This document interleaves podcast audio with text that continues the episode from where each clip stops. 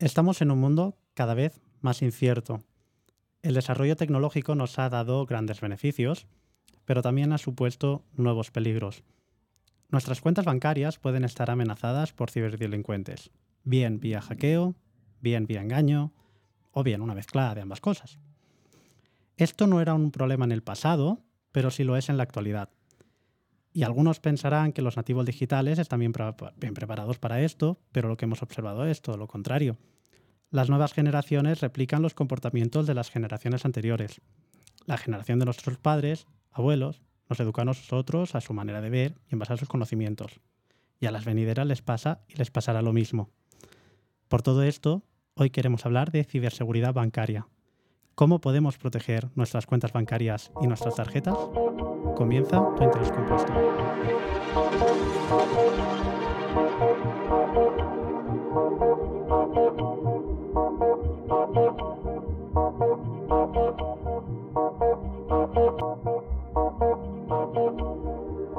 Hola Adri, ¿qué tal? Hola Isma. El tema de hoy creo que es muy interesante. He de decir que nunca he caído en este tipo de estafas. Mm, tengo alguna otra anécdota relacionada, pero no con el dinero.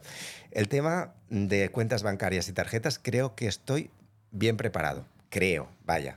Eh, muy bien, bueno, decir que yo creo que también, pero siempre tengo esa espinilla de... Yo creo que no me debe pasar nada. Pero sí, sí, un día. Y por eso traemos un experto en este tema, Rafa López. Muchas gracias por acompañarnos. Hola, muy buenas a los dos, encantado. Gracias a vosotros por invitarme. Hola, buenas. Un poquito antes de empezar, eh, por presentarte, eh, tú te dedicas a este tema de ciberseguridad, todo para que sepa la gente, nuestra audiencia, de, con quién hablamos. Sí, bueno, eh, efectivamente, yo me dedico a ciberseguridad, trabajo en, en, una empresa que se llama Perception Point, protegemos correo electrónico, aplicaciones en la nube entre, entre otras cosas, pues eh, cualquier tipo de estafa relacionada con también temas de pago, facturas, todo lo que te pueda llegar por correo electrónico. Y además también eh, soy miembro del FIRST, del Foro de Respuesta ante Incidentes más importante que hay en el mundo, que nos dedicamos precisamente también a, a investigar eh, cualquier tipo de estafa, incidente de ciberseguridad, etcétera. O sea que Estoy, estoy un poquito metido en el, ajo. Sí, sí, bastante, ya lo veo. Me parece que nuestros oyentes estarán, estarán bien asesorados, por lo menos hoy. Sí.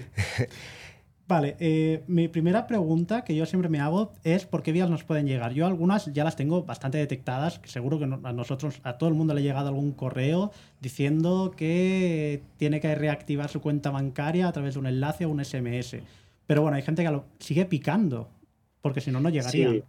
Efectivamente, la gente sigue picando porque yo lo digo siempre en, todos los sitios donde voy, que al final este tipo de estafas son una estafa muy lucrativa, ¿vale? Porque requiere un, eh, un poco, poco conocimiento por parte del atacante, poca inversión y el retorno es muy grande hacia él. Eh, las vías por las que pueden llegar, has comentado algunas, has comentado el email, que es la típica, el SMS, eh, como llaman, llaman smishing, ¿vale?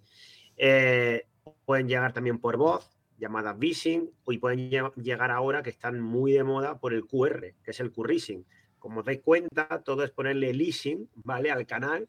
De hecho, eh, hay debate en los medios porque parece que vamos a confundir al usuario que no tiene ni idea, ¿vale? De, de todas estas palabras. Al final es hacer un phishing sobre cualquier medio, sobre la voz, sobre un SMS. Al final, cualquier método por el que te puedan mandar información es susceptible de que te envíen también una estafa y de, de picar. Y además es que lo hacen cada vez más bien. Sí, por ejemplo, si a mí me llega un SMS, ¿cómo puedo detectar que, es estafa? Por ejemplo, a mí me sorprendió ahora en un banco, que esto jamás me había pasado, y no era phishing, o sea, pero yo, mi primera impresión fue que lo fue. Coincidió que yo estaba haciendo una compra online y, la, y el banco me envió un SMS con un enlace y digo, es, jamás me había pasado eso. Y era real, digo, entonces, claro, me sorprendió porque nunca, jamás un banco me había enviado un enlace. Y, y incluso llamé al banco y me dijeron, no, no, sí, sí, es correcto, digo. Pues eh, es raro, ¿vale? Que el banco te envíe un enlace, ¿vale? Porque normalmente los dobles factores de autenticación, cuando hacemos cualquier tipo de pago en la pasarela, eh, yo por ejemplo en el mío, eh, me llega, no me llega un SMS, lo que me llega es una notificación, un pop-up a, mi, teléfono para que entre dentro de la aplicación con mis credenciales y valide que he sido yo, ¿vale? O sea, eh, este banco, tu banco, ¿vale? Eh, lo está haciendo de una manera en la cual puedes llegar a picar. Y esto es un problema, ¿vale? Esto también es eh, algo que las entidades bancarias, eh, en muchas de ellas tienen que ponerse las pilas.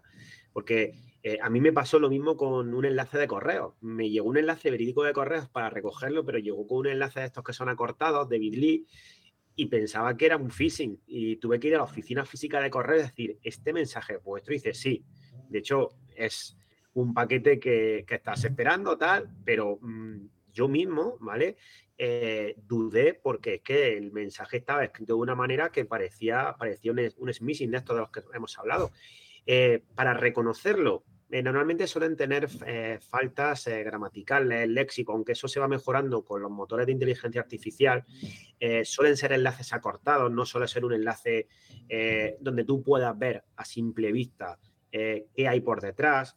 Ahora se ha puesto también de moda eh, meter enlaces acortados y dentro del enlace poner, por ejemplo, la marca, pero intentando suplantarla con caracteres eh, diferentes. En, la semana pasada en Enise hice un, ejemplo, una charla que hice de Currishing y llevaba un enlace acortado que ponía LinkedIn, pero había sustituido la N y la I por caracteres cirílicos, que son prácticamente iguales, pero te pueden llevar a sitios que no son los que tú eh, tienes que ir. Mi recomendación es que cuando te llegue un mensaje con un eh, enlace, no hagan nada. No hagan nada, porque a día de hoy es muy difícil que una empresa lícita o un banco te lo haga. Es mejor hacer lo que has comentado. Llamar a la entidad y decir, ¿me has enviado esto? ¿Vale? Porque si no, lo mejor es no hacer nada. Esto de, de decir, voy a coger el enlace, lo voy a copiar. No, porque además en el móvil tenemos el dedazo, podemos pulsar sin querer y en vez de copiar, vamos al enlace y ya tenemos el lío. Mm. Claro, pero me imagino que esto que a nosotros nos puede más o menos eh, parecer razonable e incluso creo que todos ya tenemos cierto celo. Hay ciertas edades, ¿no? Mi madre tiene 74 años y, y tengo muchísimo miedo porque ella quiere tener su teléfono, quiere, es su teléfono inteligente además, entonces me da mucho miedo, no sé cómo protegerla, porque sé que algún día, por algún lado, ¿no? Va, a caer. Sí, sobre todo porque además en los terminales móviles no tenemos la misma protección que podemos tener en, un PC, en un portátil, donde podemos controlar un poco la navegación. Eh, sí es verdad que, a ver, eh, Android va mejorando mucho y Android ya muchas veces este tipo de mensajes te lo manda directamente a spam y no te llega. O vas a intentar navegar eh, y si te equivocas te dice, cuidado que este sitio no es seguro o este sitio entra en riesgo, pero ya estamos delegando en que la herramienta funcione bien y no siempre funciona bien, no por la herramienta, sino porque si es un enlace que se acaba de crear, no tiene suficiente lo que llamamos inteligencia, ¿vale? En nuestro sector para determinar que eso es malo. En el caso de las personas mayores o, personas que, que, no tienen por qué saber da igual la edad que tengan, eh, no tienen por qué tener esta, esta cultura, este, este conocimiento, eh, la verdad que es, un peligro y por eso está en, nuestras manos, ¿vale? En, las personas que nos dedicamos a ciberseguridad, en, personas como vosotros que os dedicáis a difundir consejos, en concienciar y en enseñar de una manera muy sencilla, muy básica, cómo protegerse. Yo eh, hago un símil.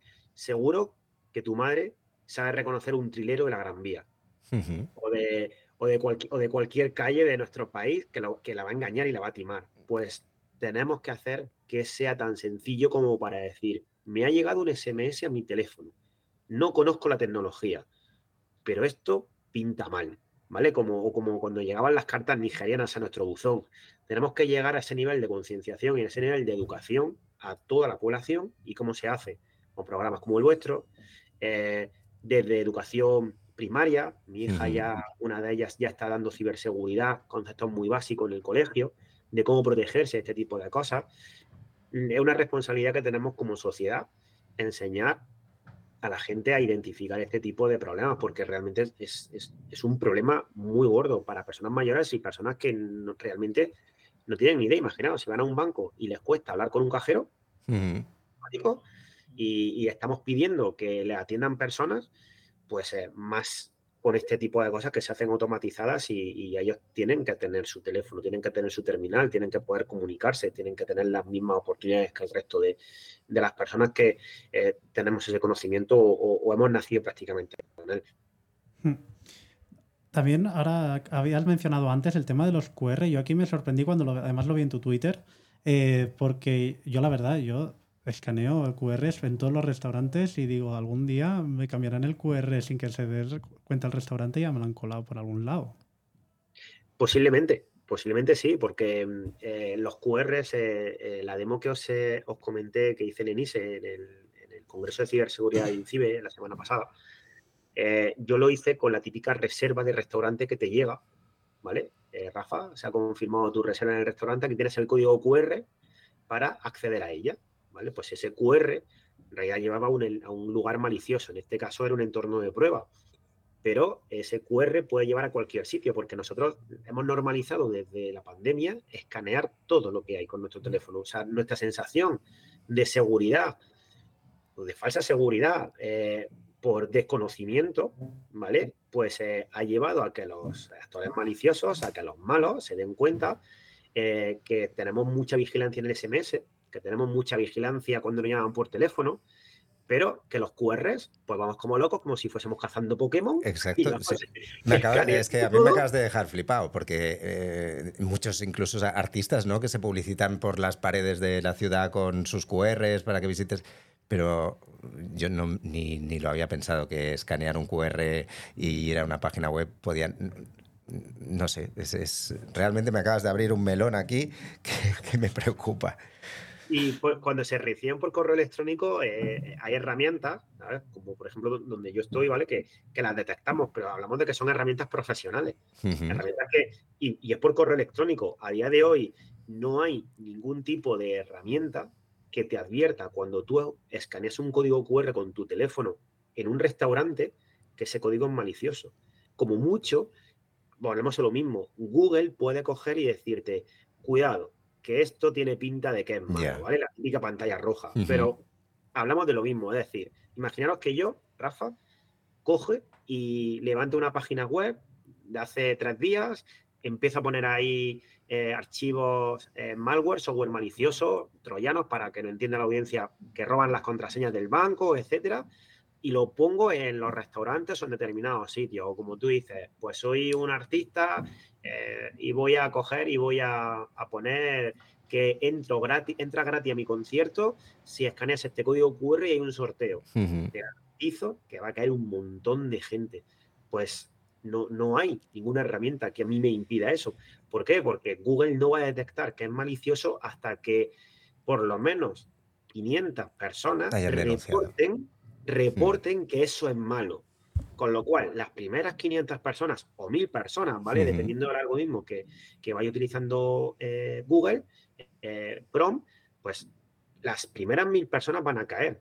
Y si hablamos de que la estafa media en este sentido son de son pequeñas, 150, 160 euros, pero multiplicadas. Yo, en la última campaña que descubrimos, eh, llegamos a lo que es al, dashboard, ¿vale? Donde tiene el actor malicioso toda la gente que va cayendo. Y en 24 horas habían caído 1.111 personas. Me acuerdo del número por el que es 1111 a una estafa media de 180 euros por persona. Pues no está mal el negocio. de la entrevista. Es muy lucrativo. Sí, sí. pues eh, me acabo de quedar. Sí, que, mm, volvamos un poquito, un, poquito al, tema financiero, que también es el que nos preocupa mucho en el programa. Eh, ¿Qué crees que es más seguro? Si pagar con, tarjeta, pagar con el móvil, que a veces tenemos miedo ¿no? de pagar con el móvil, que nos, pueden, que nos pueden acercar un datáfono por cerca porque menos de 50 euros, como que no te pide ningún tipo de, número PIN. Entonces... Bueno, eso es un poco leyenda urbana. o sea, realmente eh, yo no conozco ningún caso, no conozco ningún caso donde eh, con eh, con, la, eh, con la proximidad, ¿vale? Del móvil o de la propia tarjeta, eh, haya, alguien con un datáfono, porque incluso, fijaros, saldrían las noticias mm, continuamente, ¿no? Si esto fuese así. tienen mecanismos de control, incluso mecanismos de antifraude en los bancos.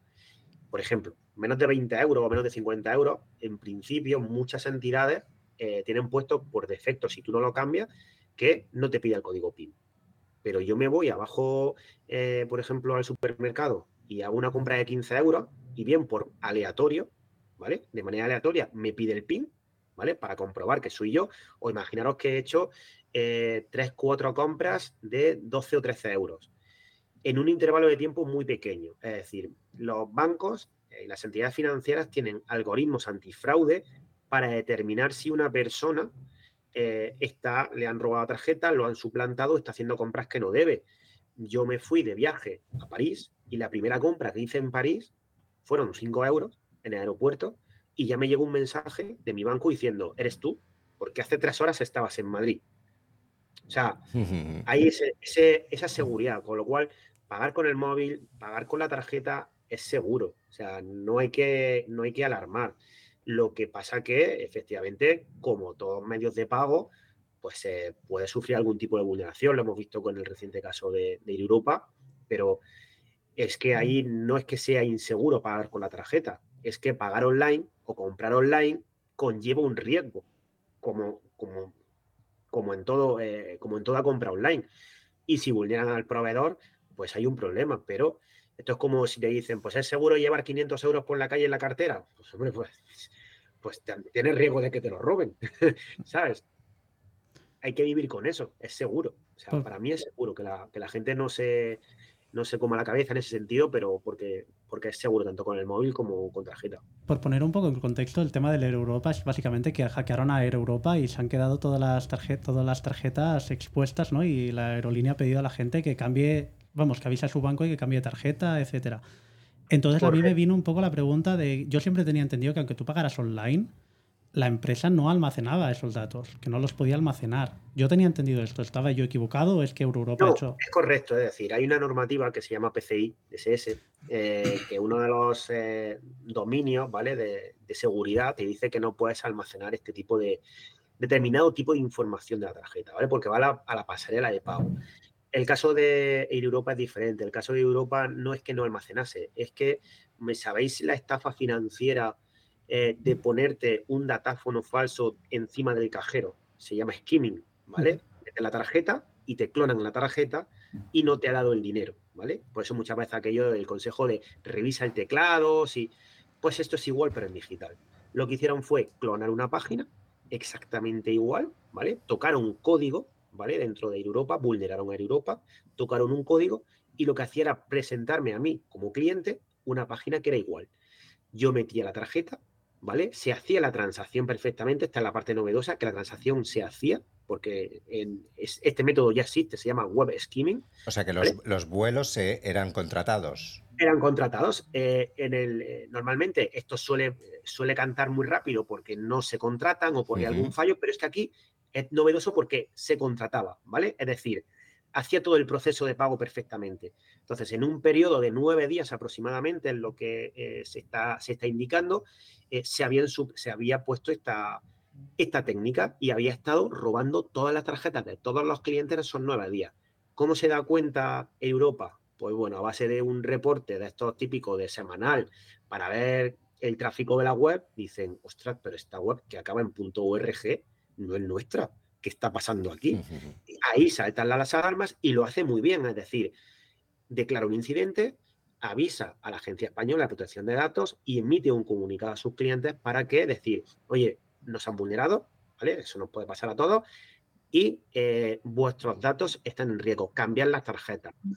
Que también os digo, eh, en el caso de, eh, de España, no es especialmente preocupante porque, como digo, tenemos muchos dobles factores de autenticación. Entonces, si intentan hacer alguna transacción extraña, eh, nos va a llegar algún mensaje. Sobre todo, ¿para qué se utiliza esto? Para eh, vender en la dark web los datos de las tarjetas y falsificar tarjetas con numeraciones correctas, ¿vale? Para que para contratar otro tipo de servicios, eh, para que no te cante, porque ya sabéis que la tarjeta pues eh, tiene asociado el, código, el dígito de control, lo que tiene por detrás la tarjeta, el CVV, para pues ese tipo de información es muy valiosa, eh, pero realmente para hacer transacciones muy grandes a nosotros nos llega un mensaje al móvil diciendo confirma esta compra de 500 euros. Pues si no has sido tú, en ese sentido estás protegido, o un SMS, como, como has comentado eh, sí, antes. En una entidad, sí. Eh, ahora que has comentado esto, de los datos de la tarjeta, yo me enteré hace relativamente poco, hace un par de meses, que las entidades, no quiere decir que muchas entidades no lo hagan, ¿eh? que, pero que no estaban obligadas a que si hubiera un pago fuera de la Unión Europea, no estaban obligadas a implementar la doble autenticación. No sé si de esto tú sabes algo, porque me enteré hace relativamente poco y uno de mis bancos, yo les pregunté, me dijeron, lo hacemos igual, lo hacemos con todos los pagos, y otra entidad me dijo, efectivamente no lo hacemos. Y entonces ya me dijo, vale, pues ya sé qué tarjeta usar. Sí, bueno, es, em, es una normativa. Yo en, mi entidad bancaria tampoco tengo problema. O sea, yo la doble autenticación la tengo, aunque salga de España, fuera de la Unión Europea, eh, tengo doble autenticación. A ver, eh, está hecho para que determinadas eh, entidades financieras low cost puedan cumplir, ¿vale? Cuando puedas seguir de España y puedas, perdón, de la Unión Europea y, y puedas, y puedas pagar sin problema. Esto es como todo eh, si yo voy, tú lo has dicho ahora mismo, ya sé con qué tarjeta no pagar, pues si yo me entero que mi, entidad tiene este tipo de tarjeta y esta tarjeta no cumple, o sea, se acoge a esta normativa y no me protege fuera de la Unión Europea, te aseguro que no voy a trabajar más con esa entidad bancaria. Muy importante leerse la letra pequeña cuando contratamos una tarjeta de, de débito o de crédito, mm. porque este tipo de cosas que pasamos por alto, le damos a aceptar, ¿no? como nos damos de alta cualquier servicio siguiente, siguiente, siguiente, pues en la letra pequeña y dicen, me han robado mil euros, vas a reclamar al banco, porque pensando que realmente la estafa, efectivamente, muchas veces Visa, Mastercard, etcétera, te van a devolver y te dicen, no, amigo, es que había una normativa, una letra pequeñita, y tú aceptaste que si sale de la Unión Europea, está vendido. Sí, sí. Por último, te quería preguntar el tema a mí, por ejemplo, ahora hay un banco que a veces me llegan SMS y sé que son falsos, o sea, pero me pone el nombre del banco y está entremezclado con los reales. ¿Esto cómo lo hacen? ¿Es fácil de, que hagan esto?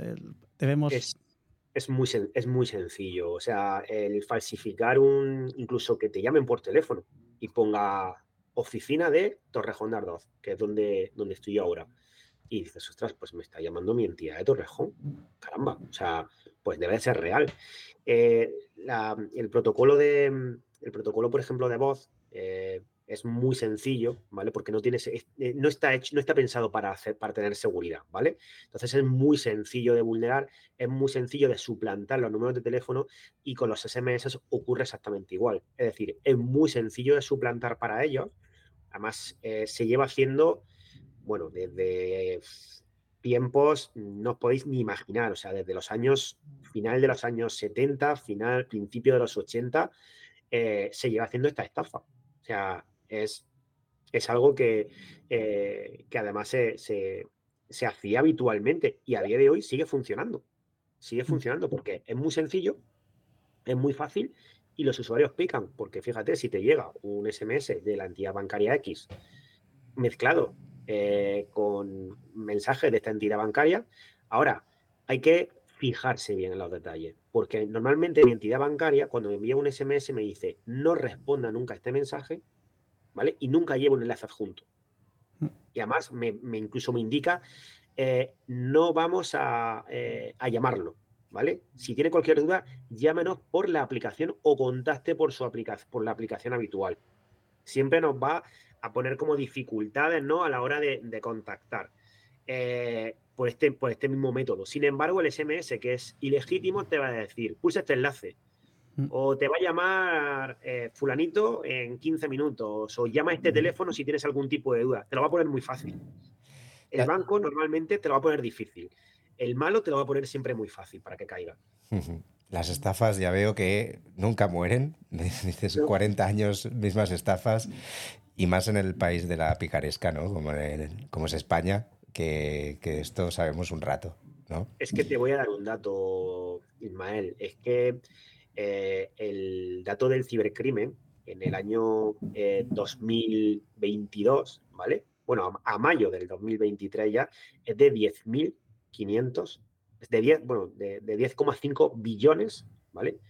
De dólares, ¿vale? O sea, es que es mucho dinero. O sea, aquí tenemos que incluir ransomware, etcétera, pero si nos vamos y hacemos foco en estafas de Business Email Compromise, la típica estafa del CEO, la, factura falsa que llega a la empresa y paga, hablamos de que son 157 millones de dólares eh, a nivel mundial.